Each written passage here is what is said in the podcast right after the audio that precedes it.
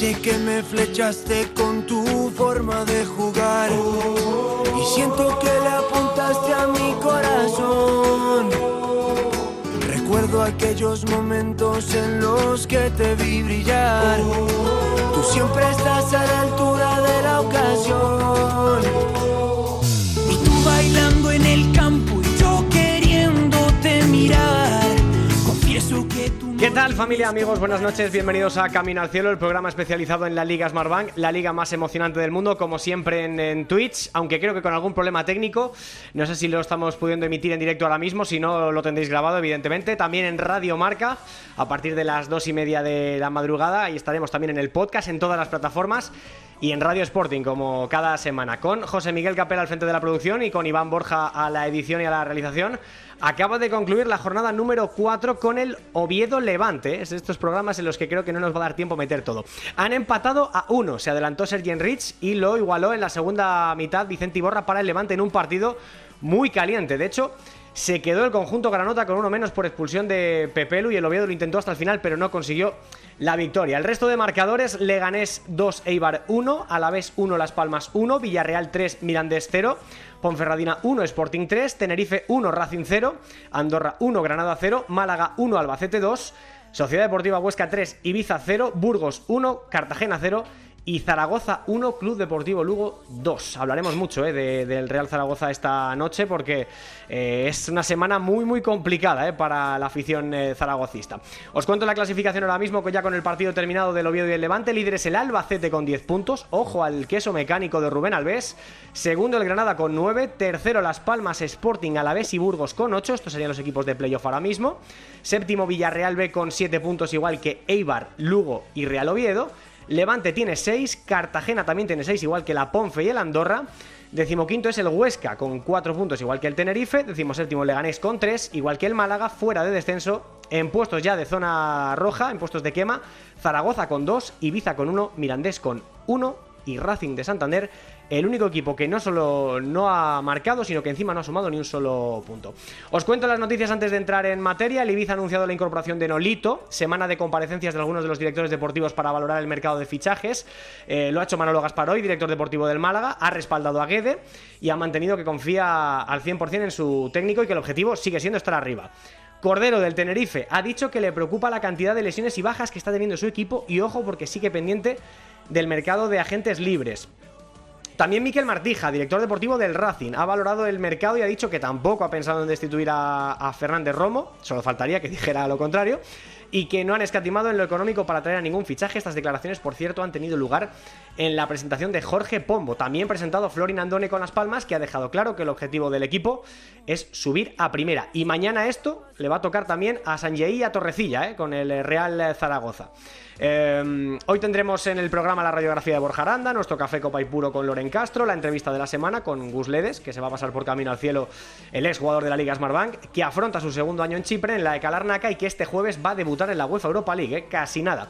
Y por supuesto la taberna de plata, que la vamos a adelantar hoy, porque la opinión eh, viene cargada, como veis, con eh, auténticos eruditos de la categoría, que además, si no los conocéis físicamente, por las voces os van a tener que sonar porque narran todas las semanas dos, tres y hasta algunos hasta cuatro partidos. Hola Mario Jiménez, ¿qué tal? Buenas noches. Hola, muy buenas, eh, Jaime. Tú también, además, tú ya eres narrador oficial de Radio Marca, ¿no? Con el Huesca ayer, bien, la experiencia bien, ¿no? Sí, la verdad que estuvo muy bien. Dani Fernández, ¿qué tal? Buenas noches, compañero de la Liga y de Radio Marca. Hola, ¿qué tal? ¿Cómo estáis? Muy buenas. Bienvenido a tu casa. Gracias. Y tenemos también a, a Xavi Rodríguez, ¿eh? otro de los grandes narradores de la Liga. Hola Xavi, ¿qué tal? Buenas noches.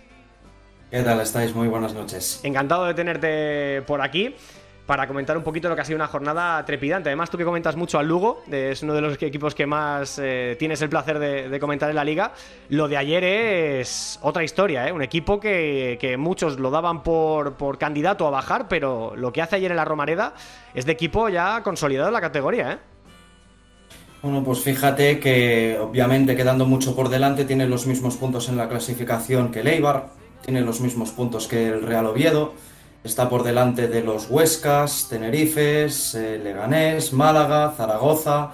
Y es una plantilla que tú la analizas y puedes pensar, puedes tener esta primera idea de decir que es una plantilla corta, le pueden faltar delanteros, Pero eh, más allá de esa primera derrota, donde yo personalmente sí que vi a un Albacete que fue bastante superior al, al equipo gallego, la progresión en los siguientes partidos ha sido bastante notoria y muy importante también a qué rivales está ganando. Está ganando a equipos que tiene por debajo en la clasificación y eso, cuidado que después eh, no le acabe dando incluso más importancia cuando ya estemos otra vez con manga corta, pero en el, en el mes de mayo. En definitiva, hacer quinielas en la Liga Smartbank o dar por muerto a alguien en el mes de agosto es una absoluta temeridad. Totalmente. Eh, oye, ¿habéis podido echar un ojo, eh, Dani, al, al partido del Oviedo y el Levante?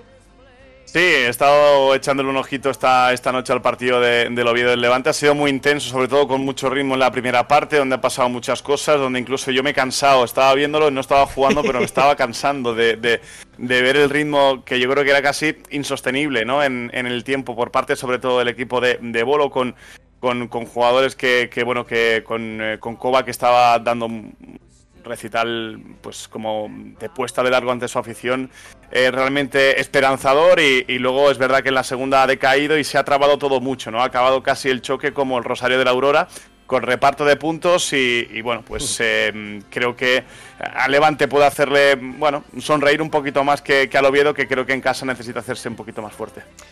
Sí, señor. Eh, a ver, vamos a hablar eh, evidentemente de este Oviedo Levante. Si quieres apuntar algo, Mario, Xavi, de este partido para cerrarlo. Y luego vamos con el Albacete y el Zaragoza, que creo que son los dos puntos calientes. ¿Queréis comentar algo de este partido, del Oviedo Albacete, el Oviedo Levante? Yo, bueno, al final lo que ha dicho, lo que ha dicho Dani es que al final el, Oviedo tenía un problema ahí con la baja de Brookman, que, prácticamente era lo más importante que, lo, que más iba a echar en falta, y con la entrada de Koba, que el otro día ya estuvo muy bien y hoy ha vuelto a estar de maravilla en esa, sobre todo, primera mitad eh, yo creo que el Oviedo pues eh, encuentra ahí un futbolista importante para el centro del campo y que era, como digo, yo creo que la, la pieza clave que le faltaba. ¿Xavi? Esa línea, más de lo mismo de lo que han comentado tanto Dani como Mario. Yo daré el nombre del otro, del otro en el centro del campo, al que se le ha visto menos, pero creo que va a ser muy importante en una faceta tan importante como es el equilibrio en, un, en el Real Oviedo, ya sea con Ciganda, con Bolo, tienen muchos puntos en común. Ángel Montoro tiene que ganar todavía más enteros. Hoy ya le hemos visto un poquito al, al, grandísimo jugador que recordábamos en Granada y ganas de verle en los próximos partidos porque seguro que va a ser alguien determinante trabajando en la sombra. Eh, os pregunto por el Albacete, que hemos pasado antes un poquito de puntillas por él, si queréis ya para empezar y entrar en materia con el debate. Eh, creo que hablar de, de, clasificaciones en la jornada 4 igual, bueno, es un poco anecdótico, pero aunque sea un liderato anecdótico, tiene eh, mucha amiga el, este Albacete, ¿no? Es, su mejor arranque de la historia en segunda división, el equipo de Rubén Alves, y yo no sé si lo veis para estar arriba durante todo el año, pero desde luego que es un equipo que es, va a ser un hueso duro. Eh, empiezo por ti, Dani. Eh, no sé qué te parece este Albacete en estas primeras cuatro jornadas. Pues eh, un equipo que para llevar relativamente poco tiempo ser un proyecto nuevo con Rubén Alves, creo que tiene ya ciertas cosas muy, muy automatizadas, muy interiorizadas mmm, del propio técnico gallego que pudimos ver incluso en el, en el Lugo. Eh, yo le pude narrar contra el Burgos, fue un partido mucho más espeso en ese aspecto, ¿no?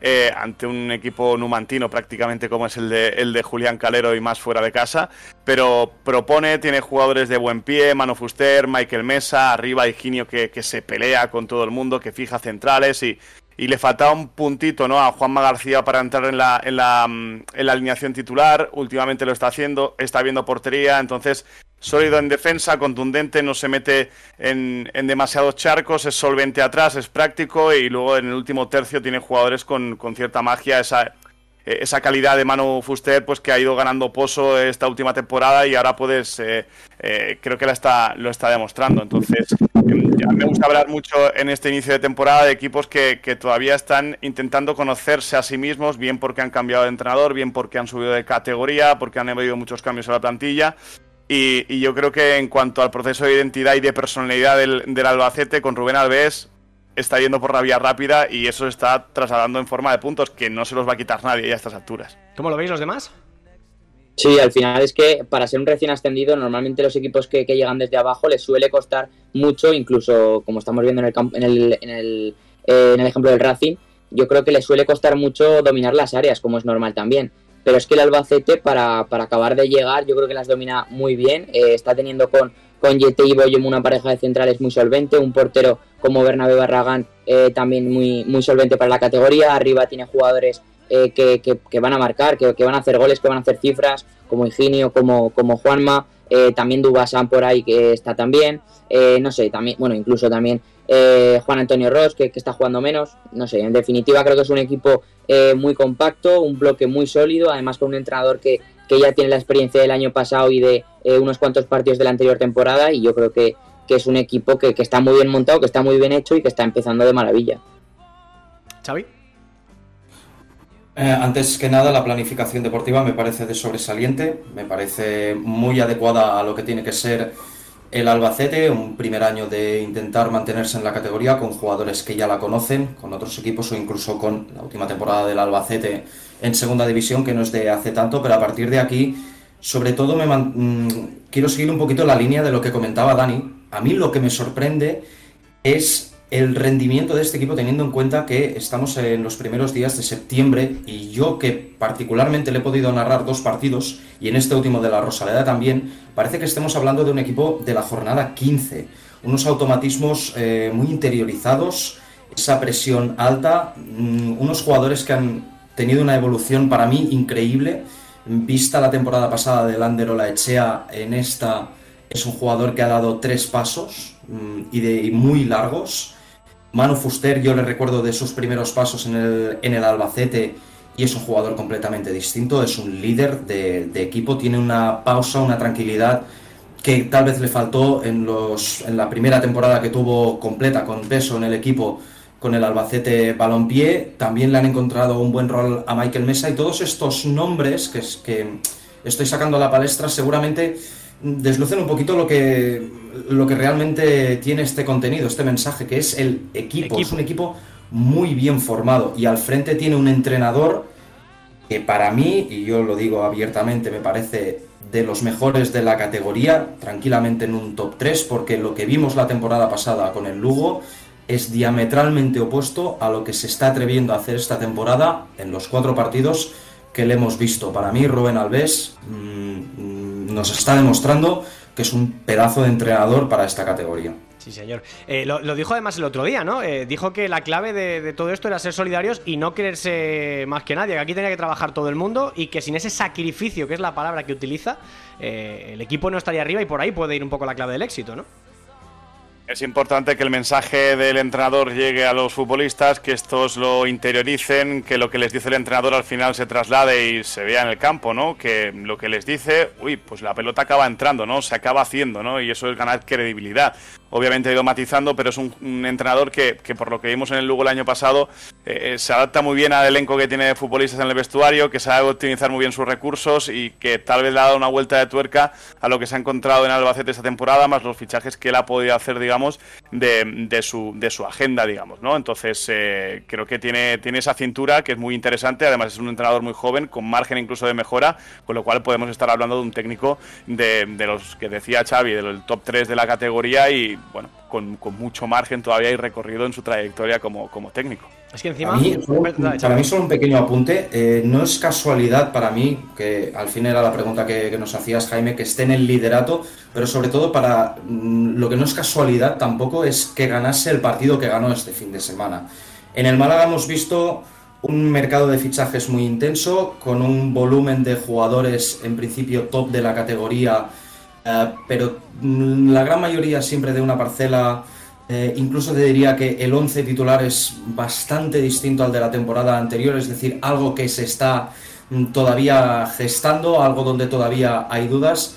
Y en ese sentido, en el Albacete hay muy pocas. En las primeras tres jornadas, Rubén Alves tan solo utilizó a 15 jugadores. Ahora tiene bastantes más, pero Fíjate cómo mm, con los nombres que estábamos eh, indicando anteriormente, mm, eran muchos obreros. Eran muchos obreros. Al final no es tan raro que un equipo mejor conjuntado gane a un proyecto de grandes nombres todavía por rodar. Es que además, Xavi, lo que iba a decir es que no solamente haya, los que haya utilizado, que dices tú que son 15, no tenía yo ese dato y me parece una barbaridad, es que a esos 15 los hace eh, jugar al 200% de su rendimiento. Por eso creo que es un gran entrenador, porque saca lo mejor de cada uno de lo que tiene en, cada equipo. Lo ha dicho antes Dani, eh, su trayectoria en el Lugo lo demuestra y en el Albacete está demostrando lo mismo, que está convirtiendo a todos sus jugadores en obreros que van al 200% de su rendimiento.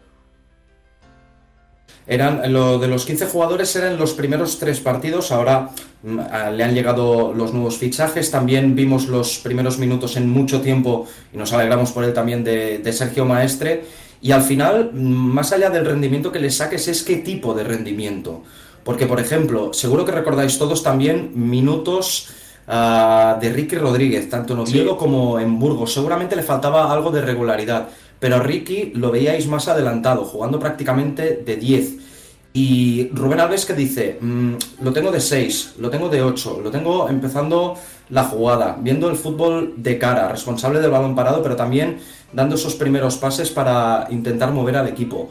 Eso es entrenador eso es entrenador, tener tú una plantilla, mm, vislumbrar cuál es la mejor virtud que puede tener cada jugador y a partir de aquí mejorarles como ha hecho, mm, si no con todos, con prácticamente todos. Sí, señor. No puedo coincidir más con vosotros porque creo que, eh, habéis desgranado además muy bien al Albacete. No es anecdótico. Ahí está el, titular, el liderato que, está consiguiendo el equipo manchego y que ya, como bien dijo también el entrenador, igual se pasó un poco con los números, pero vino a decir que el 20% de la permanencia está conseguida. Lo cual que bueno, 20, 18 da igual. Más o menos ya tiene 10 de los 45, 46, 47 que necesita. O sea que ya va muy por delante de los demás. Ojalá estuviera así, ¿no, Mario? El Real Zaragoza, ¿no? Que el otro día contra el Lugo eh, tuvo una clara involución. Eh, en un equipo que está, como, como bien comentábamos antes, cuando construyes un equipo de cero, pues necesita su periodo de adaptación, pero este que Zaragoza de Carcedo ha ido de poquito a menos todavía. Y el otro día contra el Lugo es que hace un partido eh, deplorable. Sí, yo creo que al final, pues bueno, empezó eh, bien contra la Unión Deportiva Las Palmas en ese partido, además ante un equipo que era que es de los más potentes de la categoría eh, esas, esas buenas sensaciones las confirmó ante el Levante, donde hizo un gran partido, sobre todo una gran primera parte, pero a partir de ahí se ha caído. Sobre todo este último partido ante el Lugo, yo creo que es eh, totalmente contrario, totalmente diferente a lo que a lo que se estaba viendo en las primeras jornadas, a lo que apuntaba que podía ser el Zaragoza y bueno, estas dos últimas jornadas pues son totalmente eh, lo que lo que no puede hacer el equipo porque es que el Lugo le pasó por encima. Además es que el, el, Zaragoza, además de que no pudo hacer su, su juego, es que directamente eh, se metió en el del Lugo y, ahí sabemos que sabemos que no, sabemos que no, sabemos que no, que, ya sabemos quién va a ganar. Entonces eh, el Lugo pues lo hizo muy bien, eh, dominó mucho mejor las áreas, llegó tres veces, pero bueno, llegó tres veces, no, mejor dicho, llegó dos en la segunda en la segunda parte, los últimos minutos sobre todo y avisó en la avisó en el descuento y al final en el último minuto en un error grosero grosero de, de Cristian pues se llevó una victoria que yo creo que merecía y que, bueno, eh, también es una, una clara, eh, un, claro aviso para el Zaragoza de que tiene que espabilar porque así no va a ninguna parte. Eh, Dani Xavi, ¿veis motivos evidentes para preocuparse en clave Real Zaragoza? ¿Qué le falta a este equipo para, empezar a ser ese Real Zaragoza que esperamos todos? ¿Coges tú, Xavi? Yo lo tengo claro, A ver, ¿qué le falta? Primero, meterla. Meterla. Es un equipo que no va escaso en cuanto a generar ocasiones en el último tercio, pero no entran. No entraban la temporada pasada, esta tampoco están entrando. Me parece un jugador que va a crecer mucho y que tiene un futuro por delante muy interesante, pero ligarlo todo a los goles que pueda marcar Iván Azón es un poco temerario. Y el Zaragoza corre peligro eh, de que alguna temporada la permanencia no esté tan barata como la temporada pasada. Y con ello, ¿qué, qué quiero decir? Para que un club vaya bien en esta categoría tienen que funcionar muchísimas cosas. Muchísimas, desde el presidente hasta el último aficionado. Y a día de hoy eh, el ambiente está caldeadito, los jugadores se espera un poco más de ellos. Le decíamos, eh, tantos problemas que había con el Lugo, de momento siete puntos en la clasificación, la vida se ve más cómoda. Zaragoza son dos y en descenso, queda un mundo por delante pero ya sabemos cómo son estos inicios del Zaragoza, en que las cosas no, acaban de tirar, de tirar. Ya hay mucha presión en los jugadores, también en el propio entrenador, también en Torrecilla. Eh, lo principal, ganar un partido marcándola mm, sin querer y a partir de aquí a ver si la corriente pues hace un poco el resto. No pide nada, ¿eh, Dani? Y parecía que podía llegar el otro día, porque al final el gol de Simeone eh, nadie quería meterla, acabó entrando con cierta polémica, es verdad, por ese control de Fran Gámez, pero en cualquier caso se fue al descanso con, con esa renta y, no supo mantenerla, el equipo se cayó por completo y a mí me, recuerda a, temporadas pasadas. Eh, ha habido un cambio en el banquillo por el fútbol control de un buen técnico como es Juan Carlos Carcedo, pero me da la sensación de que la vida sigue igual, como decía la canción de Julio Iglesias. Entonces, em, hay una mochila en el aficionado del, Zaragoza que cada vez pesa más, son muchas temporadas ya en la categoría de plata para, una entidad histórica que, se ha codeado con los grandes durante mucho tiempo en primera, que ha jugado competición continental, entonces eh, eso pesa y, y, la plantilla, pues en cuanto a nombres, tampoco es muy bollante, entonces eh, tiene problemas defensivos, que creo que es un mal endémico de las últimas temporadas y que se reflejan en los goles de eh, Lugo, sobre todo en, el último de, de Chris Ramos, ya no solo por la salida de Cristian, que también, sino porque es que al final, pues eh, en el anterior también eh, hay otro error de marcaje, que llega un hombre solo en el segundo palo, es decir, que es que mm, se reproducen por momentos, el equipo se rompe y mm, en el otro área, un equipo que no domina las áreas ni una ni la otra, pero no este año en cuatro jornadas, sino en los anteriores también, que supo optimizar muy bien los goles que conseguía la temporada pasada, es verdad, pero que le cuesta un mundo marcar. Entonces, fiarlo, como decía Xavi, a Iván Azón, a Simeone, pues eh, es un poco peligroso. Entonces, eh, vamos a ver porque hay que echarle un poquito más de carne al asador, porque mm, desde luego que la tendencia no es, no es buena, ¿no? ir caminando sobre alambre, pues, pues siempre es peligroso en cualquier categoría y más en segunda, porque estás ahí en el abismo del profesionalismo, ¿no? De la élite. ¿Os falta algo en el equipo aparte de lo que decíais, ¿no? Eh, fiarlo todo a Iván Azón? Es que al final el mercado del Real Zaragoza ha sido muy escasito. Es verdad que ha dejado el nuevo grupo inversor ha dejado la deuda cero con, con, Hacienda, lo cual creo que es el fichaje de la temporada para empezar a crecer, pero claro, lo que ha traído tampoco es que mejorase mucho lo que ya había y de hecho todavía muchos futbolistas eh, no han entrado en la dinámica eh, de la titularidad, ¿no? O sea, al final tampoco ha cambiado tanto, la vida sigue igual, como bien decía Dani, ¿no? A partir de ahí también el mercado es un poco deficiente del Real Zaragoza, ¿no? Yo es que creo que el primer error que comete la, propiedad es la renovación de Torrecilla, porque creo que eh, la, parte, la parte deportiva eh, comienza por ahí. El director deportivo ya había demostrado que no, que no estaba que no estaba preparado para, continuar y, cuando le renueva, pues eh, aparte de que se echó a todo el mundo encima, pues ya te quedas con, con una sensación agridulce y aparte pues el mercado de fichajes como comentáis es que no, no, ha sido no ha sido lo esperado sobre todo en la faceta ofensiva que realmente es la que tenía que mejorar. El Zaragoza sigue teniendo el mismo problema desde hace dos temporadas y todavía no lo ha solucionado. Veremos si Maktar Gueye lo soluciona. De momento, pues eh, en los minutos que jugó, pues tampoco pudo hacer demasiado el hombre, pero, pero la verdad es que eh, va a ser complicado, va a ser complicado porque un equipo que le cuesta tanto marcar y que aparte la, faceta defensiva, el, aspecto eh, defensivo, que es el que más dominaba la temporada pasada y que es el que empezó dominando, dominando estos primeros partidos, si también lo pierde como ante el Lugo, pues es que ya estamos hablando de un equipo que, es de los de los más de los más eh, de los que más tienen que mejorar en la categoría. Desde luego que sí. Eh, ¿Ibas a decir, Xavi?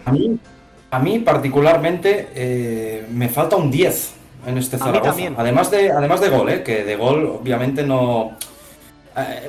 es un mal endémico de la categoría, incluso te diría. Le veo menos gol a la Liga Smartbank que en temporadas anteriores. y al Zaragoza también le falta, pero me falta un 10. Em, veo los centrocampistas que no son de demasiada llegada, de tener demasiada conexión con el último delantero, más allá de algún perfil Eugeni, Francho, eh, pero para de contar. Y, algo más, algo más ahí en esa zona de media punta. Ninguno es un especialista en el último pase, ¿no? A mí el Zaragoza, que, el Zaragoza que más me ha gustado fue el de Nacho y el de Víctor de esta, de esta década pasada en la, en la categoría y tenía un 10 clarísimo ahí. En, ambos equipos siempre había un 10. ¿Y vas a decir, Dani?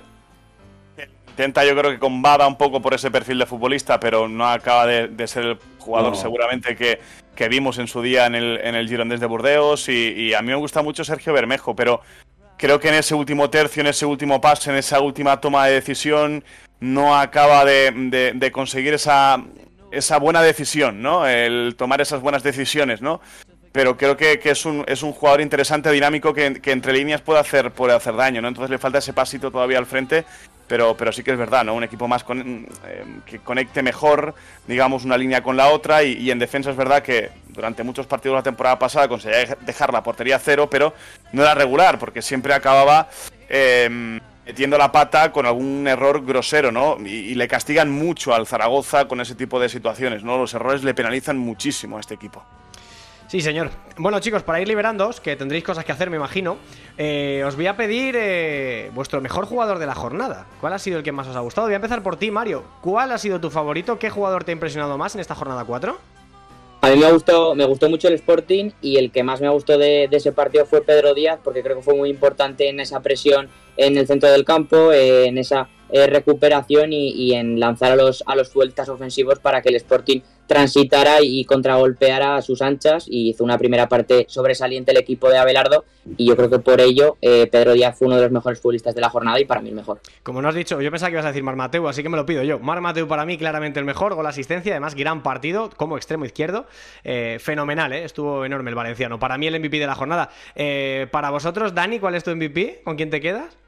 Yo tenía a Mar Mateo también anotado en la libreta porque ese guante izquierdo que tiene, pues eh, creo que merece incluso un peldañito más en su carrera. Veremos si lo consigue en, en algún momento. Eh, pero me quedo con Chris Ramos, ¿no? Porque mm, eh, sigue mostrando esa capacidad de ser autosuficiente, de sacar, de producir, de, de, partir desde ese lado izquierdo que se inventó Rubén Alves hace, hace algún tiempo para, para, bueno, pues para traer por la calle de la amargura a todas las defensas. Por ese doblete que consigue y por esa maniobra verosímil y poco ortodoxa, pero efectiva en el, en el gol de, la victoria, ¿no? Ante la salida de, de, Cristian Herrera, pero mm, hay que meterla al final, ¿no? Entonces, me quedo por, por, eh, por, la sorpresa, ¿no? De, ese último gol, pero en general por su actuación y por la incidencia que tiene siempre con sus goles en, en, el Lugo, en este caso, de Hernán Pérez. Cierra contigo, Xavi.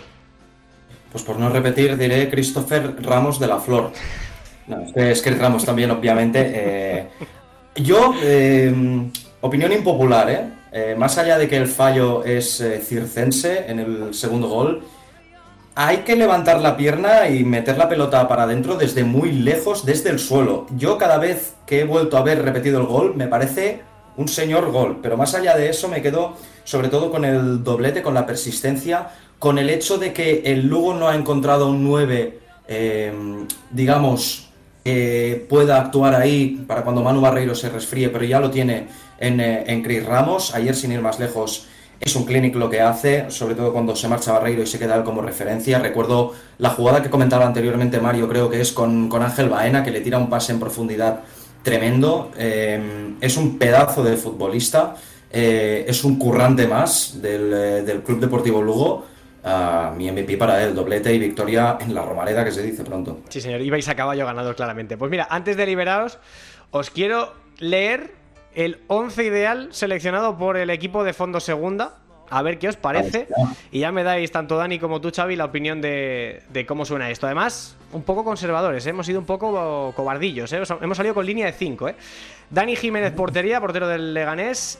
Julián, Calero está contento, ¿eh? Ahora mismo. Efectivamente, además, Caro también hizo buen partido, ¿eh? Cero para el Burgos, ¿eh? Cero goles en contra del Burgos, ¿eh? No, te lo decía por lo de la línea de 5, Jaime. No, pero Julián, está, vamos. El, domingo sale con, con cuatro atrás, aunque el Guezábal hace un poco de bisagra, que como bien sabéis, pues es un central reconvertido a medio centro. Lo hace mucho. Pues mira, eh, va a estar contento por esto, Xavi, mira, porque está, sale Leal en el carrilero diestro, jugador del Villarreal.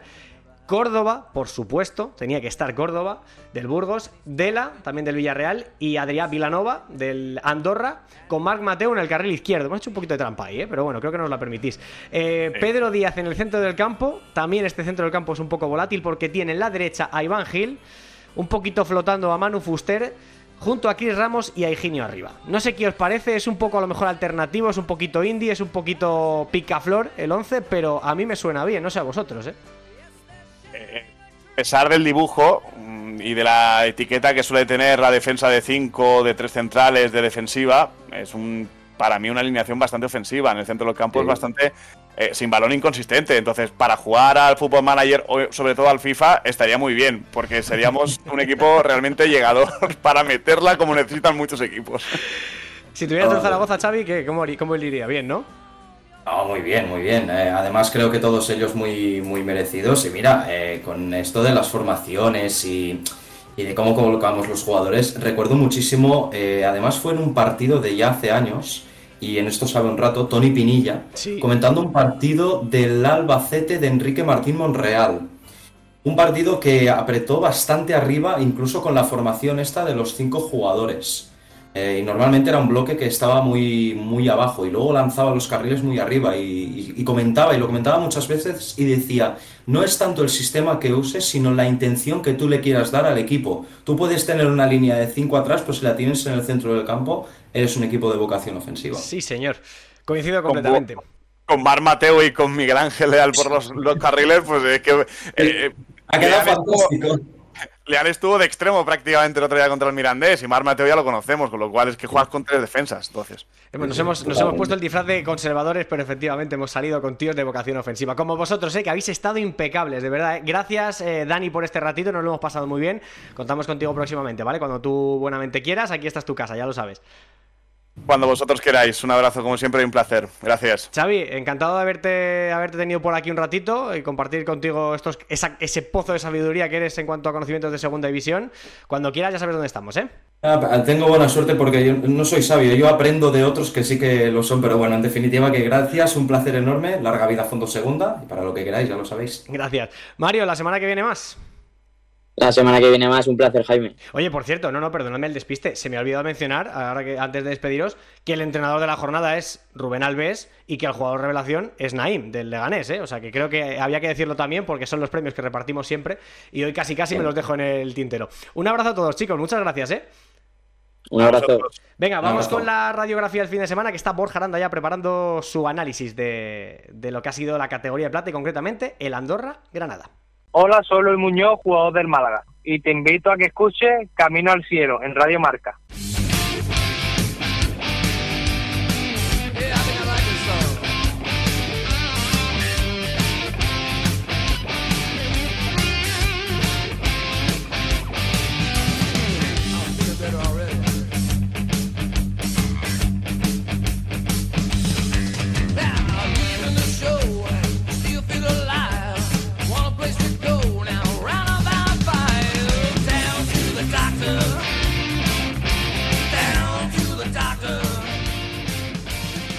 Abrimos las puertas de nuestro hospital de referencia con, nuestro médico de cabecera preferido, que fíjate si es bueno que nos hemos ido a buscarlo a Colombia, ni más ni menos, para desgranar un poquito a ver si la herida que se llevó ayer el Granada en el estadio de la Andorra, con esa derrota por la mínima 1-0 para el equipo de Sarabia, a ver si esa herida ha sido lo suficientemente grave o no. Hola, doctor Borjaranda, ¿qué tal? Buenas noches, ¿cómo estás? Muy buenas, Jaime Mateos, ¿qué tal? ¿Cómo estamos? Todo bien, no sé si tan bien como tú en Colombia, con, eh, con un delay de cuántas horas, cuánta diferencia tenemos de diferencia horaria? Siete horas, siete horas menos, es decir, aquí es por la tarde, hay algo de sol todavía. Se ve. Por, por, lo tanto, es un horario fantástico para hacer el programa. Bueno, estarás más despejado que nosotros, seguro, así que te vamos a pedir que estés tan atinado como siempre. ¿Qué le pasó ayer al Granada? ¿Por qué pierde el partido? Bueno, pues yo quiero poner muy, mucho en el debe de Sarabia. Creo que Sarabia plantea muy bien el partido. Creo que sorprendió el, Andorra al Granada con una presión muy alta, en la cual impedía que el Granada pudiera funcionar al nivel habitual. Es cierto que el Granada es un equipo pragmático, no es un equipo que se destaque por una jugabilidad muy fluida, sí por ser muy eficiente, por tomar muy buenas decisiones en sus ataques. Y sin embargo, ayer no podía porque fue asfixiante, sobre todo la primera parte. El nivel de presión del Andorra fue muy importante. El equipo lo, hizo fenomenal y sobre todo con dos eh, piezas clave para mí, que fueron sus carriles. Eh, tanto Altimira como Pampín supieron entender muy bien cómo asaltar a la presión para crearle la duda a los jugadores del Granada, porque no terminaban de tenerlo claro. Al final Arezzo estaba muy solo, Callejón se intentaba mover, pero siempre tenía superioridades en las zonas del campo de Andorra. Esto provocaba que el Granada no tenía la fluidez suficiente y luego dudaba, porque en un, en un principio parecía que el Andorra se podía colocar 4-3-3, con eh, Adrián Altimira casi como extremo, pero de repente los movimientos hacían siempre que Valera, el eh, jugador del Atlético de Madrid, cedido en el Andorra, cayese de fuera hacia adentro, se metía de repente entre líneas y le daba todo el carril a la banda para Pampín. Esa duda siempre creaba en Ricard Sánchez si saltar, si no saltar, si cerrar o no cerrar, y siempre había una superioridad en la circulación de balón. Otra cosa que hacía muy bien el Andorra de Sarabia, Jimmy, cuando el Granada quería ir a presionar, decía el Granada, ahora voy a ser yo el que te voy a presionar, ningún miedo, sacaba el central de portería, no sacaba a Lizoain, daba la opción al central para jugar con su portero. ¿Por qué?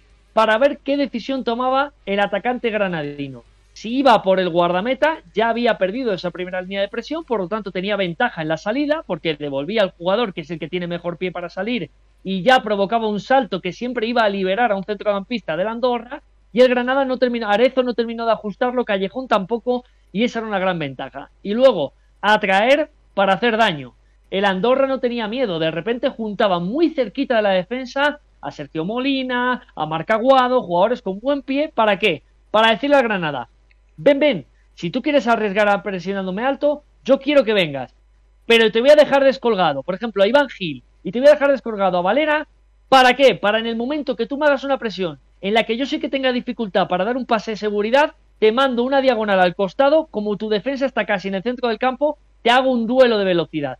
Y en una de esas acciones, en una transición rápida, llega el pase filtrado y el gol que, por cierto, define maravillosamente el jugador del Granada con una picadita fantástica ante la salida de Andrés Ferreira. Para mí, sobre todo, me quedo con eso, con la inteligencia del equipo de Sarabia de hacerle dudar al Granada, de decir, si voy a por ellos, me pueden lanzar, si no hago bien la presión. Pero es que si encima yo fallo en mi primera acción de, presión con Uzuni y con Callejón, me van a sacar la pelota jugada y me pillan también en transición. Por lo tanto, muy interesante lo que consiguió eh, ayer el Andorra. Eh, de hecho, el gol también, el gol de Iván eh, Gil viene un poco por eso, ¿no? Por esa cabalgada del, jugador que hizo labores de, extremo y de volante en muchos momentos del partido, con una definición además espectacular, en la que se veía también cierta también acumulación de muchos hombres del, del Andorra en transición, ¿no? No sé cómo viste esa jugada, porque para mí es de una exquisitez técnica maravillosa. Eso es, te exige mucha precisión, te exige además sobre todo un nivel de concentración importante, porque los equipos que quieren tener mucho dominio de la pelota y mucha salida de balón arriesgando, lo que más se les exige es un nivel de precisión y sobre todo de concentración, porque tú tienes que tener una visión periférica de qué tienes en tu entorno para poder acertar con el compañero. Eh, el juego de posición que ahora mismo intenta mucha gente, no todo el mundo lo ejecuta bien por eso. Ya no es solo que los jugadores tengan más o menos calidad, que evidentemente eso es importante y es necesario para la salida, tener centrales con buena salida de balón, un portero que no tenga miedo a jugar con el pie, sino que también los futbolistas entiendan el juego. Entender el juego es algo mucho más complicado de lo que parece. Y el posicionamiento, yo puedo, yo puedo como entrenador decirle a mi medio centro, quiero que te ubiques en posición de falso central diestro en línea de tres, como decía Zaragoza, que lo comentábamos el otro día, con Molina, eh, para intentar sacarme de esa manera al equipo, un centrocampista ganarlo en esa posición que dejas libre, etcétera. El concepto está bien, pero si el jugador no entiende por qué lo tiene que hacer, va a equivocarse, porque no va a saber elegir a quién le tiene que dar el pase, si es al futbolista que está abierto, si es una devolución de nuevo al portero, en, fin, yo creo que esa jugada de la Andorra lo que te demuestra es que el equipo de Sarabia tiene muy interiorizado lo que quiere hacer. Es decir, los jugadores son inteligentes y entienden el juego. No tendrán a lo mejor un nivel maravilloso todos los futbolistas, son buenos jugadores, pero no son tampoco extraordinarios para la segunda división, para la Liga Smartbank. Pero sí que tienen capacidades suficientes para ejecutar bien el plan de Sarabia. Y en esa jugada, Jimmy, que dices, la del gol me parece una acción fantástica por el nivel de precisión, de velocidad y de decisión, porque ese pase que le meten a Iván Gil es en el momento preciso en el que le puede pillar a la defensa del Granada. Eso es muy difícil y lo hizo muy bien el Andorra. El pase es de Adrián Vilanova. Eh, y en todo esto que dices, eh, Borja, te quiero preguntar por un nombre que el que has pasado, por el que has pasado de puntillas ya para ir terminando. Eh, para ese juego de posición, para esa salida de pelota, hay un hombre que para mí en el Andorra es clave que se llama Marca Aguado. Marca Aguado, Marca Aguado, Marca Aguado, sin lugar a dudas. Para mí es el futbolista que realmente hace que la orquesta suene tan bien. Es decir, tú puedes tener jugadores con un buen conocimiento del juego, puedes tener jugadores que tengan buen pie, pero necesitas a alguien que realmente su criterio siempre te dé ventajas, y eso lo hace Marc Aguado. Marc Aguado en sus decisiones siempre con balón le da ventaja a su equipo.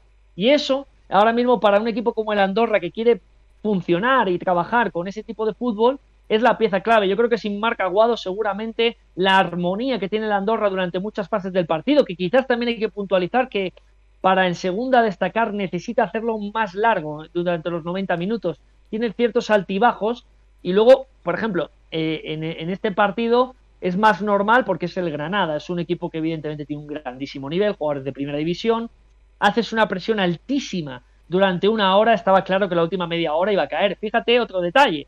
Eh, eh, una decisión que para mí toma bien Caranca es que está pensando, Juan con carriles largos, me están apretando, me están saltando. Yo tengo que aprovechar la espalda de los carriles, pero tengo un problema. Tengo a Kini, es un lateral que juega pierna cambiada, por lo tanto, si consigo ganarle la espalda, me voy a obligar siempre a mi jugador a recortar hacia adentro para meter el balón, lo cual le doy ventaja al central que sale a cubrirme y le da tiempo a llegar al carril. ¿Qué hago? Saco a Silva, un zurdo, y ya de esa manera, si gano la espalda, ya puedo ser más vertical y ya puedo pillar en transición a la defensa del Andorra. Y es donde empezó a sufrir. Con un cambio tan simple, poniendo un zurdo en su sitio, es lo que le hizo a Granada. Pero, insisto, creo que para que el Andorra maneje bien los tiempos de un partido, Marc Aguado, como bien dices, es el jugador diferencial que tiene en el centro del campo y es el jugador para mí imprescindible. Puede faltarle quien quiera, pero yo creo que Marc Aguado eh, es el jugador que va a ser clave para que el Andorra haga un buen papel este año. Estoy de acuerdo, sí señor. Eh, lo de Jonathan Silva también, ¿eh? yo creo que Jonathan Silva al final, eh, Kini es un excelente lateral derecho reconvertido al izquierdo con muchas características defensivas y no tanto al nivel ofensivo. Por eso yo creo que lo suyo será que dentro de no mucho Jonathan Silva si está al 100% sea titular. No sé si lo ves igual que yo. Sí, sí, para mí, para mí sí. A ver, es que yo, yo tengo que reconocer, y cuando hablo con mis amigos de Granada se enfadan conmigo, yo tengo que reconocer que Kini es uno de los jugadores que nunca me han gustado. O sea, nunca me ha gustado. Pero nunca falla. El típico futbolista Claro, me parece el típico futbolista que para un entrenador es la leche, porque es polivalente, trabajador, eh, cumple, no, no te va a dar grandiosas acciones, pero cumple siempre, por lo tanto al final dices, antes que poner a un jugador de un determinado perfil que me comete uno o dos errores por partido, a pesar de que me da mucho, mira, partido difícil, pongo a Kini, que Kini no me va a fallar. Esa es la realidad. Pero claro, cuando tienes este tipo de circunstancias, pierdes. Porque jugar la pierna cambiada con un lateral sobre todo si tienes tipos para rematar, mira Antonio Puertas, aquella de cabeza que la da con la mano y tal, tal. Mm. Tienes tipos que, que, a, balón lateral pueden hacer daño, ¿no? Callejón es muy inteligente entrando desde atrás, eh, luego tienes opciones en el banquillo. Es decir, al final el Granada no puede desaprovechar el tener un lateral con buen pie. Ricard Sánchez, por cierto, un jugador que desde pretemporada me parece que está dando un paso adelante espectacular. espectacular que lo necesitaba porque es un jugador que cuando salió en sus inicios eh, de la cantera eh, del Atleti parecía que iba a ser un grandísimo lateral y se estancó un poco, pero creo que esta es la temporada de consolidarse, de consolidarse realmente como un gran lateral. Y, y si eso es capaz de extrapolarlo Caranca al lateral izquierdo, es decir, que Silva coja vuelo y que Silva le dé esas opciones, gana más poderío ofensivo un Granada que sobre todo lo que tiene de tres cuartos para adelante mucho gol. Y eso lo tiene que intentar conseguir el equipo, el equipo nazarí. Pero insisto, sí que estoy de acuerdo también en que, en que Silva hizo un papel importante, sobre todo para ese empuje final del Granada, donde pudo conseguir eh, dar eh, por lo menos el empate al, partido. Y luego no quiero que se nos pase el trabajo tanto de, de Fernández como de Valera. Creo que los dos, eh, en su posición interior, para tapar a Bodiger y para tapar a Sergio Ruiz, que no tuvieran fluidez, que, que fueran futbolistas siempre en vigilancia en transiciones, eh, me parece que fue importantísimo.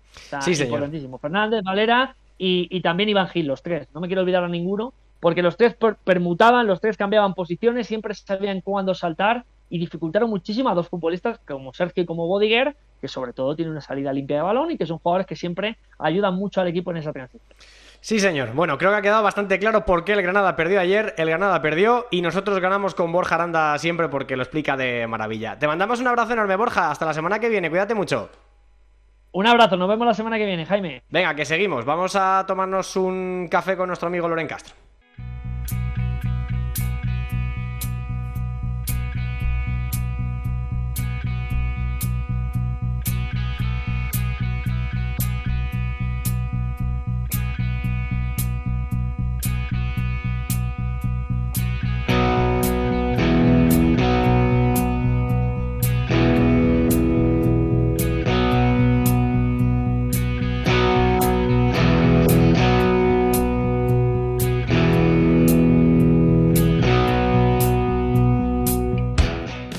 Aquí está el barman, ya preparado, ¿eh? con su menú del, fin de semana pasado, ¿eh? para que nos deleite con, un montón de, cuestiones. Lo que pasa, claro, es inevitable preguntarle por ese Sporting Racing que va a haber eh, el fin de semana a las 2 de la tarde, el próximo domingo. Hola, Loren Castro, ¿qué tal? Buenas noches.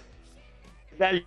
Jimmy, muy buenas, muy buenas noches a todos. Qué raro que me preguntes, ¿eh? Qué raro que me preguntes a mí por un Sporting Racing, ¿eh? Soy el primero. Sí, sí, eres el primero, sí. Mira, por lo menos, ya que no soy original, por lo menos ser el primero en no serlo. Bueno, ¿cómo lo ves? Bueno, eh, yo lo primero que quiero aclarar, porque es algo que tengo que explicar desde hace muchísimos años. Yo estoy encantado en la tierra en la, en la que vivo y, que lógicamente esos lazos pues me, me, acercan, ¿no? Lo, como es lógico al, al Real Racing Club de, de, Santander. La gente siempre me pregunta si en este partido yo tengo el corazón partido. Y no, no lo tengo partido, no lo tengo partido. Yo soy del Sporting, yo le deseo todo lo mejor al Racing, pero, pero me tiene que permitir la, la gente de Santander que, que este próximo domingo yo esté con, con, mi equipo, ¿no? Y deseándole siempre lo mejor al, al, Racing, ¿no? Por supuesto, pero no, no tengo el corazón partido. Y la verdad que, bueno, eh, para saber un poquito de, fútbol, intentando ya ser un poco objetivo, pues claro, es que la dinámica de los dos eh, equipos es eh, totalmente diferente, ¿no? si hiciéramos un símil con los videojuegos, el Sporting va con la flechita hacia arriba y el Racing está con la flecha hacia abajo, ¿no? Y, eso es un problema, es un problema sobre todo para, para el Racing y más que para el Racing, para el propio Racinguismo, ¿no? que estoy seguro que va a arropar a los suyos el próximo domingo en el Estadio Molinón Enrique Castroquini, un, un campo hermano, una ciudad hermana, un desplazamiento muy bonito.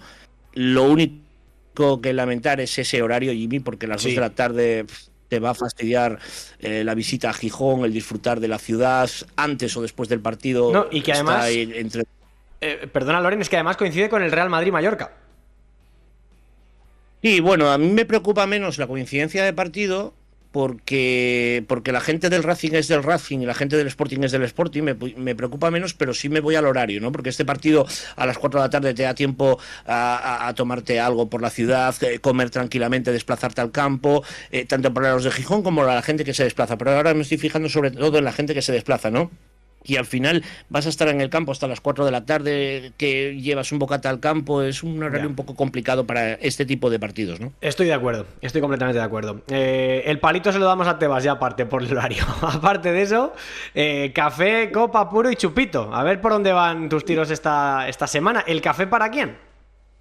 Bueno, el café para quién, yo creo que el café se lo ha tomado el Albacete. Claramente. el café se lo ha tomado el Albacete, ¿no? Yo creo que no es que se lo demos nosotros, yo creo que ya lo han tomado ellos, ¿no? Si tuviera que personalizarlo un poquito o individualizarlo, diría que, que Higinio y que, y que Manu Fuster, ¿no? Yo creo que eh, el Albacete en su totalidad ha hecho un grandísimo partido en un campo eh, complicado o que se esperaba al menos eh, complicado y es líder de la, de la categoría, un equipo recién ascendido, ¿no? Con lo cual, no sé si estaríamos, y la pregunta la dejo ahí, ante un nuevo queso mecánico, ¿no? Los que hemos vivido ese eh, famoso Albacete Balompié de hace unos eh, cuantos años, pues ahora mismo eh, la gente tiene que estar disfrutando en el Carlos Belmonte viendo la clasificación, viendo a su equipo líder de la, de la categoría, que es algo anecdótico, como tú siempre dices, en estas primeras jornadas, pero bueno, que le quiten lo bailado al Albacete. No, no, por supuesto, vamos, lo de Rubén Alves es que creo que se dice muy poco lo buen entrenador que es, desde luego que sí. eso el café, la Copa, no sé quién tiene que, algo que celebrar en este fin de semana. Bueno, yo creo que hay motivos para celebrar y la Copa se la vamos a dar a la Mareona. Se la vamos a dar a la Mareona. Yo sé que la gente que me va a escuchar dirá que, claro, que no soy muy objetivo con ello y que se estén viendo las bufandas, etcétera, ¿no? Vamos a ver. El Sporting queda de decimoséptimo. La temporada pasada eh, el futuro se preveía muy negro para el conjunto rojiblanco, sobre todo para intentar recuperar precisamente uno de los baluartes de este equipo, que es su afición, y ver las gradas del Toralín, eh, sobre todo uno de los fondos del Toralín el pasado fin de semana en ese enfrentamiento ante la Ponferradina, el Real Sporting de Gijón, te llena de orgullo, ¿no? Y además yo creo que es bueno no solamente para los aficionados del Sporting que vuelven a recuperar esa ilusión o esas ilusiones renovadas, sino también para el fútbol, ¿no? Porque incluso en diferentes zonas de la grada del Toralín, de las diferentes gradas, se veía gente de la Ponferradina, gente del Sporting hablando de fútbol, disfrutando de sus equipos, uno ha ganado, otro ha perdido, pero con eh, cordialidad. Y si la semana pasada destacamos lo negativo, pues esta yo creo que destacamos lo positivo y le damos esa copa a la Mareona desplazada a Ponferrada el pasado sábado. Gran partido del Sporting, otro más, ¿eh? desde luego que con el Pitu han recuperado toda la identidad que habían perdido el año pasado con, con David Gallego y bueno, más cosas, evidentemente, ¿no? Eh, la copa para la Mareona y para el Sporting de Paso. Café, copa puro, ¿para quién? Pues el puro, sintiéndolo mucho, con todo el dolor de mi corazón, se lo tengo que dar al Málaga. Tiene mucho que ver con el café del Albacete, ¿no? Porque es el Albacete quien asalta la Rosaleda. Pero es que son nueve meses, Jimmy, nueve meses sin que la gente del Málaga en su propio estadio haya visto una victoria de su equipo.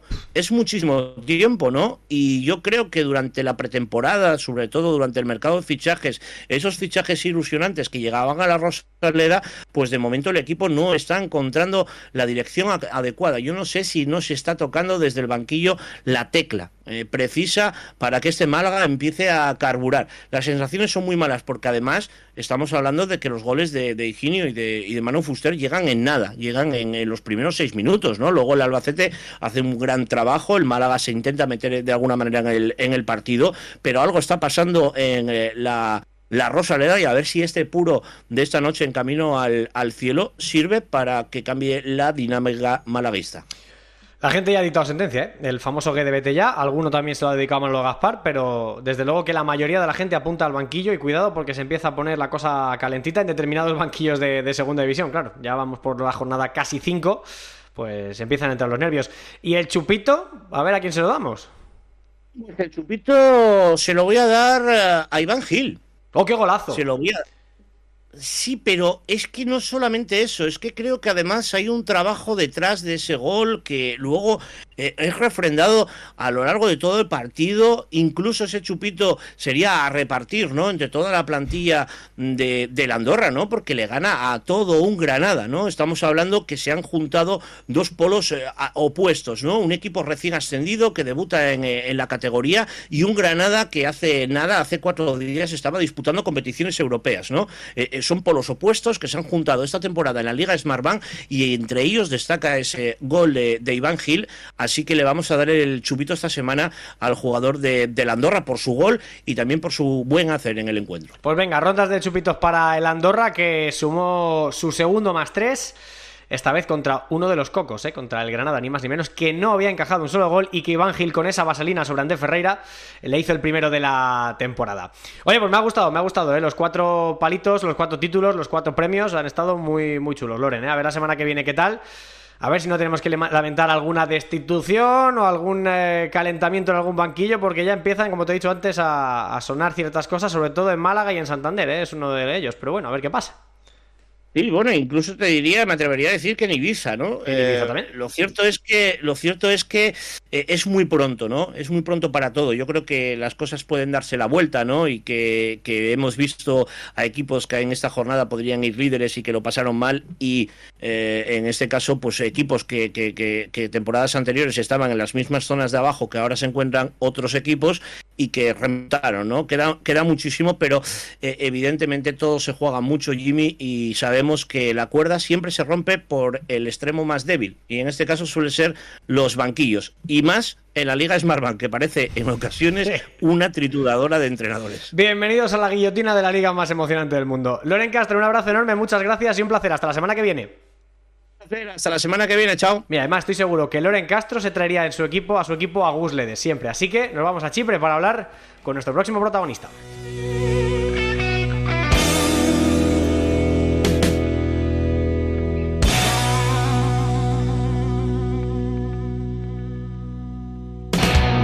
Hola, soy Yuri, jugador de la Ponferradina. No te pierdas lo mejor de la segunda división en Camino al Cielo de Radio Marca.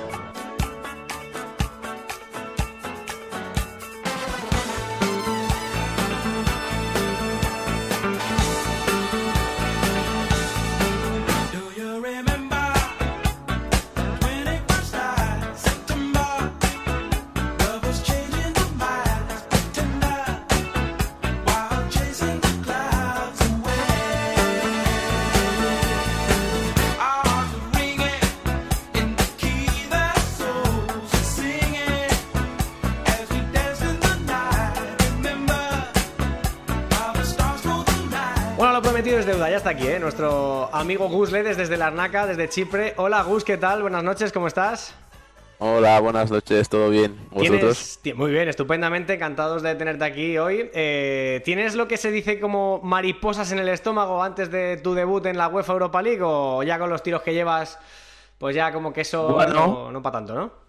Bueno, yo creo que siempre hay, ¿no? Siempre hay las mariposas, siempre están las esas ansias, esos nervios bonitos de jugar una competición tan tan importante, tan tan bonita a nivel de a nivel de clubes, que yo creo que es una de las competiciones que todo el jugador quiere jugar después de la Champions y después de un mundial. La verdad que es una competición muy bonita que tendré y bueno, espero poder disfrutarla al máximo. Desde luego, oye, ¿cómo llega el like a Larnaca? Que al final yo creo que todo el mundo, pues, eh, cuando le preguntas por fútbol chipriota, pues te dice, pues, el Apoel de Nicosia y alguno más, y a lo mejor no piensa en el AEK de Larnaca como uno de los punteros de Chipre, pero, joder, ¿cómo llega eh, tu equipo a, entrar en Europa League? Tiene que tener un mérito tremendo. Primero, porque te tienes que quedar muy bien clasificado en tu liga, y luego porque hay que pasar una serie de, de fases previas, ¿no? Sí, sí, la verdad que, como tú dices, ¿no? A la gente cuando habla de Chipre, pues a la memoria viene el Apoel, que es el equipo eh, históricamente el más, el más grande de aquí, el que ha jugado Champions, que ha estado a nivel muy alto durante muchos años, pero el AIK, por ejemplo, eh, viene ya a muchos años haciendo las cosas muy bien, eh, disputando la liga contra equipos, como te digo, con presupuestos muy altos y, muy fuertes, pero pero tenemos buen equipo. Año pasado hicimos un año muy, muy, muy bueno. Teníamos un, un grupo muy bueno. Eh, peleamos hasta el final para poder ser campeones. La verdad que estuvimos ahí contra con el Apolón eh, hasta el final peleando y tuvimos la suerte de, quedar segundos. Y nada, y, pasar las eliminatorias que son muy complicadas. Aquí en Chipre tú nunca tienes el acceso directo a los grupos. Eh, tienes que hacer las, las previas, son muchas previas, demasiadas, son prácticamente todas. Y, y, bueno, tuvimos a, la suerte y, o la fortuna, llámalo como quieras, de, poder hacer buenos partidos y, meternos en grupos, que era el objetivo, ¿no? Ah. Eh, ¿Contra qué equipos jugasteis? Nosotros jugamos la primera eliminatoria, fue de Champions, contra el Mitigan de Dinamarca. O sea, para pasar a Champions. sí, sí, porque nosotros el año pasado, queda aquí en Chipre, el primero y el segundo, año pasado tenía el acceso a las previas de Champions y luego el tercero y el cuarto a Conference y el campeón de Copa a Europa League, que fue el, el Omonia. Y, bueno, hicimos la previa de, Champions, perdimos en penaltis eh, y luego ya nos reenganchamos en, la, en las previas de, Europa League. Jugamos contra el Partizan de Belgrado, les ganamos y luego la última eliminatoria contra el Dnipro de, de Ucrania y también les ganamos y bueno, nos metimos en grupos. La verdad que fue súper bonito todo. Qué bonito, enhorabuena. Oye, ¿tuvisteis que ir a jugar a Ucrania contra el Nipro? No, nosotros jugamos en Eslovaquia. Eslovaquia con ellos. Ellos no. Cuando fuimos a jugar ahí, aún no, había empezado la liga de ellos ni nada. De hecho, hablando con unos brasileños del equipo, me dijeron que ellos igualmente jugaban en Ucrania, en la liga, pero se volvían a Eslovaquia. Ellos no se quedaban a, a vivir en Ucrania, ¿sabes? Entonces su centro del núcleo de entreno y donde viven es Eslovaquia. Yo mm. creo que prácticamente todos los equipos están haciendo lo mismo, solo van a Ucrania a jugar y vuelven a donde están. Mm. Eh, pero sí, jugamos en Eslovaquia y la verdad que, que bastante, bastante guay. Qué bueno. Eh, ¿Quiénes tocan el grupo? Porque, bueno, esto es el jueves, ¿no? Esto empieza el jueves. Sí, empezamos jueves, eh, nos tocó el en Reims de Francia, eh, nos tocó el Fernebache y nos tocó el Dinamo de Kiev. Y ahí sí que vais a tener que ir a Ucrania. No, no, jugaremos en Polonia con ellos. Ellos, creo que es el mismo, el mismo sitio donde ellos jugaron las previas de, Champions y de Europa también. Ellos no, yo creo que Ucrania solo jugarán la liga, lo que son competiciones europeas, la, la UEFA no, no les deja jugar ahí si no me equivoco. Tiene sentido, tiene su lógica. Eh, oye, pues así que así repasando, ya sabes que eh, muy central Liga Española, un poquito de Premier y poco más, ¿no? Pero eh, así pensando en nombres, tampoco son equipos que digas, joder, no te ha tocado el United, por ejemplo, ¿no? No te ha tocado un, cabeza de serie muy potente. O sea, yo creo que es un grupo que más o menos es asequible, ¿o no? Sí, a ver, mirando de este, este punto sí, pero sabemos que son equipos muy complicados. Por ejemplo, el Fernebache tiene una plantilla espectacular.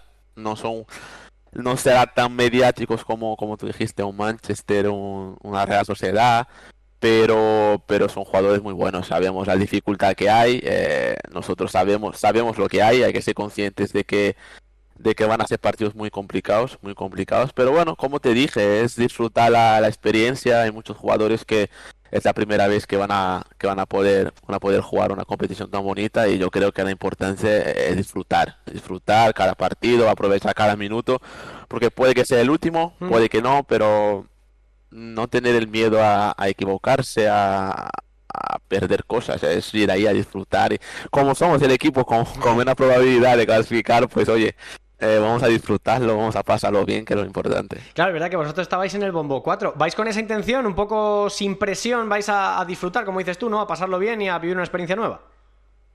A ver, es importante competir, está claro que competiremos y jugaremos para, para ganar, pero sabemos la dificultad y sabemos dónde estamos. Eh, como te- tú dijiste, estábamos en el Bombo 4, eh, habían equipos que, que eran su- surreales, ¿no? Comparando con nosotros.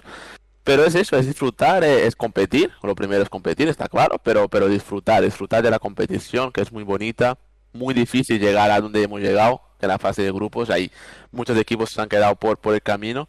Eh, yo suelo decir, eh, Villarreal eh, está en conference, o sea, es analizas la plantilla y dices, ¿cómo puede ser, no? Y nosotros estamos un campeonato acima, quiero no, pero pero bueno, es eso, disfrutar, disfrutar y aprovechar el momento. Qué chulo. Eh, oye, de- el año pasado te pregunté esto, me imagino también, pero esta temporada, ¿quiénes estáis por allí? ¿Jugadores que hayáis pasado por la Liga Smartbank o españoles? eh, ¿Quiénes estáis? Este año fichamos a Oyer, ¿Osasuna? eh, el Oyer de Osasuna, mítico Oyer de Osasuna, Capitán, sí, señor. Osasuna. Eh, hace, hace unos días llegó Pera Pons, también, vino del Alavés.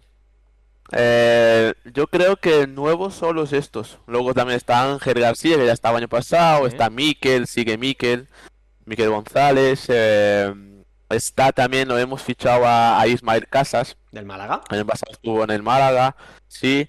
Eh, Bruno Gama, que en su en su tiempo jugó en el Depor, ¿Qué me dices? portugués, que estaba, sí, estaba en Grecia. Eh, que yo me recuerde que ya estaba en la Liga Española así de nombre, son esos. Bueno, ¿Roberto Rosales también sigue o...? Sí, sigue, sigue Rosales. Los del año pasado siguen prácticamente todos. Qué bueno. lo que estaban el año pasado. Sí, sí, solamente se ha ido Espinosa, sí que no sigue con nosotros. Mm. Se fue, se fue hace una semana. Pero los demás eh, son todos los mismos y con la incorporación de estos que te dije, ¿no? Bruno Gama, eh, Ismael Casas, eh, Pera Pons y, y Oyer. Qué bueno. Eh, ¿Sigue el macedonio este Trikovsky que metía goles hasta durmiendo o se ha ido ya? Sí, sigue aquí, sigue Oh, aquí, que le quedan dos años más de contrato. Es, es una, es una, le- una leyenda en, en el club. Yo creo que acabará su carrera aquí. De hecho, él, él quiere quedarse aquí a vivir. Y, y yo creo que acabará su carrera aquí y seguirá aquí metiendo goles. Espero metiendo goles durante muchos años. Oye, escúchame una cosa, pues así contado, hombre, yo no sé, eh, Fenerbahce lo conozco un poco más, al Rennes no demasiado, y, ahora mismo el Dinamo de Kiev tiene que estar muy debilitado con, eh, con lo del el conflicto ucraniano, ¿no? Con Rusia. Yo qué sé, yo, eh, escuchando los nombres que me dices, al final en el fútbol no, las cosas no son dos más dos, pero tenéis una plantilla bastante apañada, ¿no? Sí, a ver, como te dije, yo creo eh, eh, en los partidos previos de clasificaciones, la verdad que hemos competido muy bien. Eh, hemos dado un nivel, un nivel muy bueno, muy bueno. En, en- lo que yo me he sorprendido porque quiero no, la liga de Chipre es una liga muy complicada, es muy difícil ganar los partidos. De hecho, nosotros hemos empezado la liga bastante regular, es muy complicado ganar. Pero dar el salto ese a Europa era algo que estaba pendiente por ver si seríamos capaces de dar ese plus más. Y yo creo que el equipo ha, ha respondido muy bien, hemos, hemos competido muy bien, que creo que es- fue lo importante, competir y, y en estadios muy complicados. Por ejemplo, me recuerdo el partido de vuelta contra el Partizan ahí en Belgrado, era una locura esto. eh, un equipo con presupuesto súper alto, la gente empujando y el equipo estuvo, estuvo muy bien, supo soportar la presión.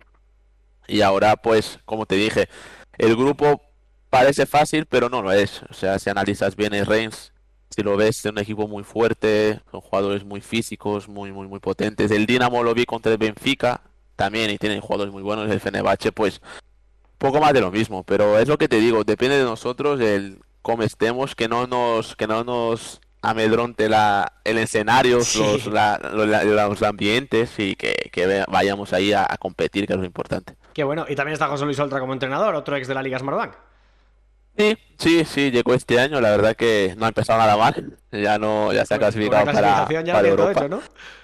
La verdad que llegó por todo lo alto, ¿no? Pues haciendo un muy buen trabajo y, y bueno, espero que, que sigamos así, todos juntos y que los resultados acompañen a todos. Qué bueno. Oye, ¿cuánta gente te escribió el día que os clasificasteis desde España? Bueno, desde España y todos los puntos del mundo, porque tú tienes amigos hasta debajo de las piedras, pero ¿cuánta gente te escribió ese día, el día que os clasificasteis? La verdad que, la verdad que bastante, la verdad que bastante, la verdad que el WhatsApp me, me explotó.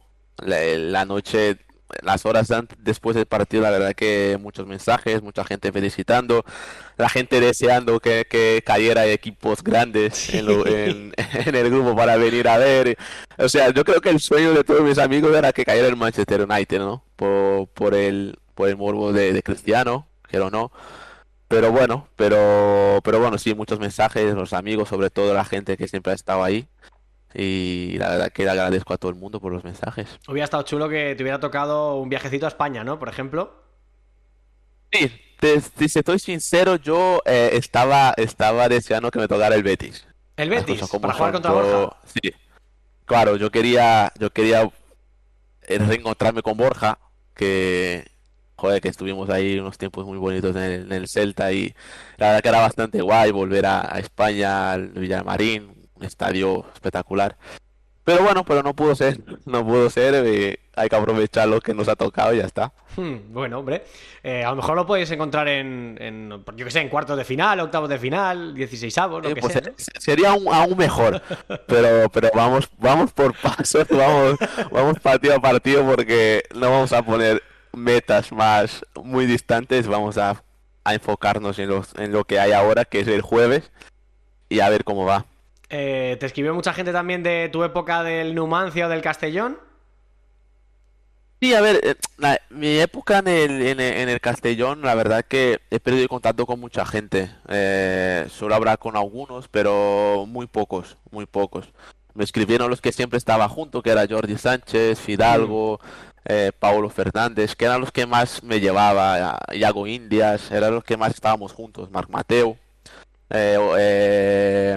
Willy, el portero, que está ahora en el, en el Lugo, eran la gente que estaba más, más juntos con ellos. Los demás no, no me escribieron mucho. En el Numancia, pues, poco más de lo mismo, poco más de lo mismo. La verdad que no me han escrito mucha gente, pero ya te digo, los de siempre, los que siempre están, los que los que no necesitan que pase nada para que te escriba, es que siempre están ahí, que te preguntan cómo vas y tal y cual, que son los que realmente valen la pena, desde mi punto de vista. Perdóname la mala leche, Gus. ¿Oscar Cano te mandó algún mensaje o, o no? No, no, no me escribió, la verdad que no hablo con él desde, desde entonces, desde Castellón y la verdad que no sé nada de él. Espero que, que esté todo bien, que, que esté haciendo lo que le guste y, y ya está. Nada más. Bien, bien. Eh, te iba a preguntar por tu vida por allí. ¿Qué tal? ¿Qué tal? Bueno, ya me dijiste el año pasado que estabas fenomenal, súper contento, un sitio muy bonito donde vivir, ¿no? Eh, eh, buena temperatura, playa, no sé, tiene de todo, ¿no?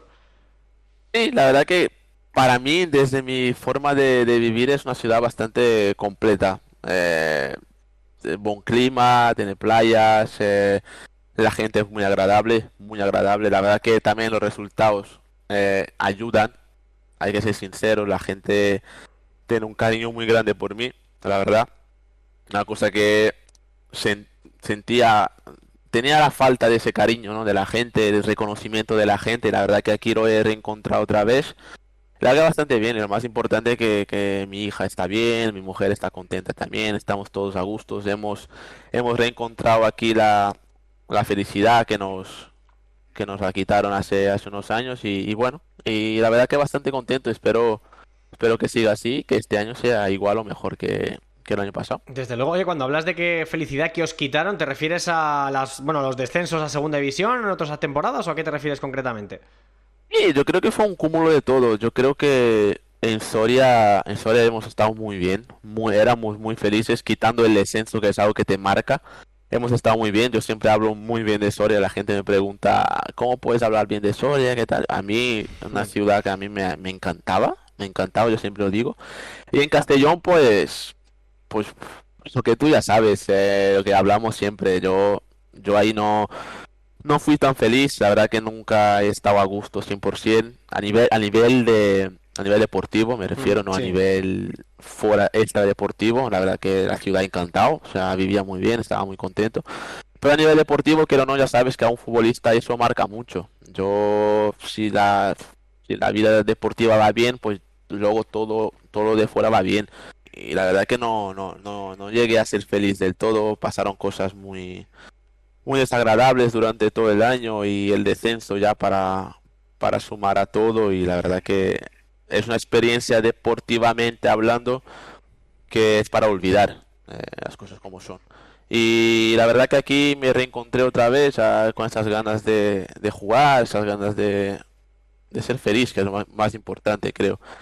Y como te digo, espero que, que siga así y que, y que este año sea mucho mejor que el año pasado. No te fue bien en Castellón, pero aprendiste mucho. Sí, sí, sí, aprendí a ser fuerte. Aprendí a ser fuerte, aprendí a, a resistir a, a los baches que te da la vida, a las decepciones, a, al aceptar las cosas en las que tú no estás de acuerdo, ¿no? Y a, y a convivir con ellas y a seguir, y a seguir peleando, a seguir trabajando, que algún día eh, todo cambia, que nada, que nada es, nada es eterno, las cosas malas, tanto las cosas malas como las cosas buenas. Y que, que, jolín, que mirando hacia atrás y estos días que, que había estado mal y pensando que todo era, que todo era malo y tal y cual, ahora ves y dices, joder, todo, todo ha mejorado, todo ha mejorado, todo cambia y, y la verdad que hay- me ha hecho ser más fuerte, me ha hecho hoy, cuando tengo alguna dificultad o, algo, pues pensar positivo y ver todo lo positivo que, que puede llegar a ser esa situación mala, ¿no? Mm. Bueno, pues para ir terminando, Gus, y dejarte descansar, te voy a hacer un par. Eh, la primera, eh, ¿qué tal llevas lo de la vida de padre? ¿Qué tal te está sentando? ¿Más difícil, más fácil de lo que pensabas? Eh, dejémoslos que, es difícil, es difícil, pero bueno, es bastante, es una alegría tremenda, te digo.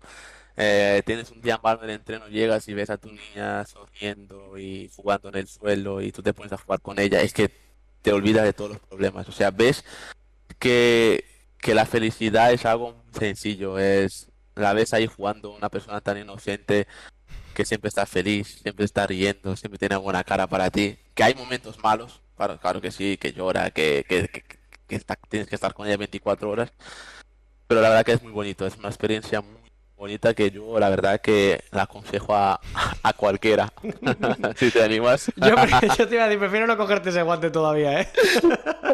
Sí, sí, pero bastante bien, bastante bien. Muy contento, la verdad. Qué bueno. Eh, quedan exactamente 23 días para tu cumpleaños, tu trigésimo cumpleaños, tu 30 cumpleaños. Sí, ya, ya hemos llegado a la cifra de los 30. macho, me parece que fue ayer Eh, cuando pasa muy en- rápido. en el Barça Pasa B y en muy el Celta, rápido. ¿eh?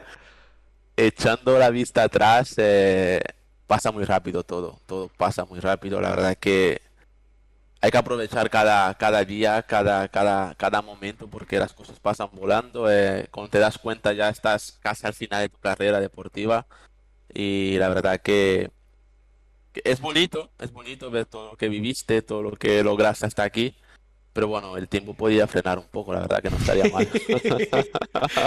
Oye, eh, ¿has pensado entonces, eh, te queda todavía mucho, ¿no? Eh, pero ¿has pensado algo para la retirada? Pues es un tema que me, que me ronda la cabeza, la verdad. Me gustaría estar, estar metido en el mundo del fútbol, pero tampoco me veo como entrenador, porque veo que es algo, una profesión complicada. No me veo delante de 23 jugadores teniendo que mandar y tomar decisiones crueles en las que yo he estado metido y no he aceptado y he hablado mal de entrenador. Eh, no, la verdad que no lo me veo, pero bueno, algo metido con el fútbol, algo metido con el fútbol, la verdad que es algo que me encantaría. Eh, y bueno, veremos, a ver, tampoco, es como te digo, la vida da tantas vueltas que no sabes qué puede pasar de mañana. Entonces, pero bueno, mi deseo es estar metido con el, La última. Eh, si tuviera que. Es que claro, una cosa es la- el deseo y otra cosa es la realidad, ¿no? Pero si tuvieras que elegir un equipo, un club, una ciudad donde retirarte, ¿cuál sería? Qué pregunta. Esa pregunta es, es complicada, complicada, pero yo siempre digo, eh, Reus siempre quedará en mi, en mi corazón, la verdad. Yo creo que el, el final de Reus es algo muy triste. Sí.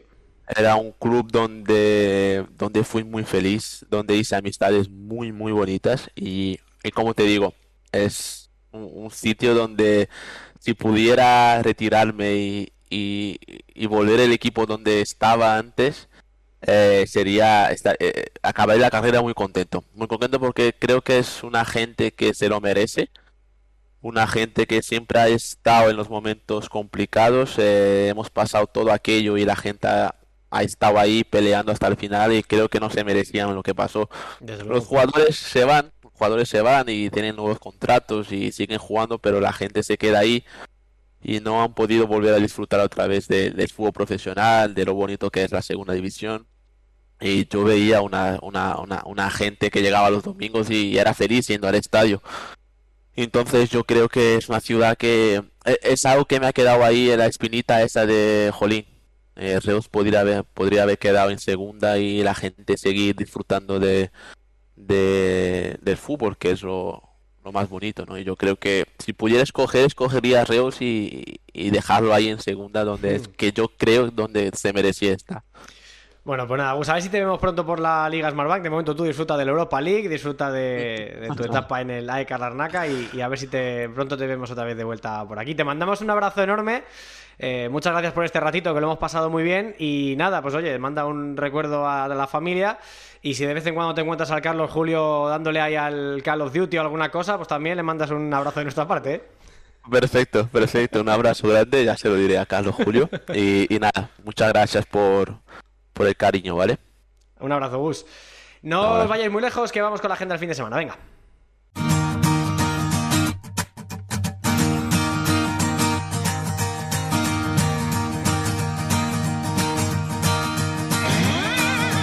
Missed my alarm clock ringing, woke up telephone screaming, boss man singing his same old song.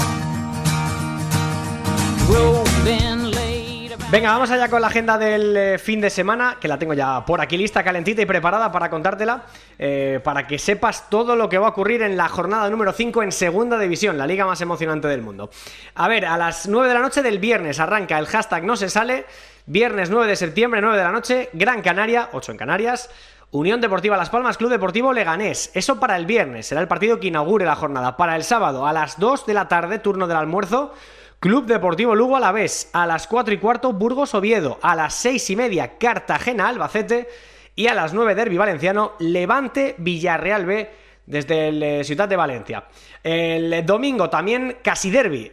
Desde el Molinón, 2 de la tarde, ya en domingo, Sporting Racing de Santander. A las 4 y cuarto, dos partidos. Turno de equipos isleños juntos. Unión Deportiva Ibiza Tenerife y Mirandés Andorra. Eh, a las seis y media del domingo también, Ponferradina Real Zaragoza. Y a las 9 cierra, capota la jornada dominical. El Sociedad Deportiva Huesca Málaga. Para el lunes queda rezagado el partidazo de la jornada, como ha sido este fin de semana. El Sociedad Deportiva Eibar Granada. Esto será el próximo fin de y evidentemente todo lo que ocurra lo contaremos aquí, en eh, la radio del deporte, en Radio Marca, en Marcador con los Pablos y por supuesto en Fondo Segunda en todos sus canales y por supuesto en el Twitch, donde volveremos la semana que viene, aquí en eh, el Twitch de Fondo Segunda, en Camino al Cielo a partir de las 11 de la noche y a las 2 y media del próximo lunes también, redifusión del eh, programa que hayáis visto aquí en este streaming en eh, directo de, de Segunda División. Eh, gracias a todos por estar al otro lado, de verdad, gracias a todos por los mensajes, por interactuar, por, por estar aquí y hacernos compañía. Sed buenos, disfrutad de la semana y buenas noches a todos.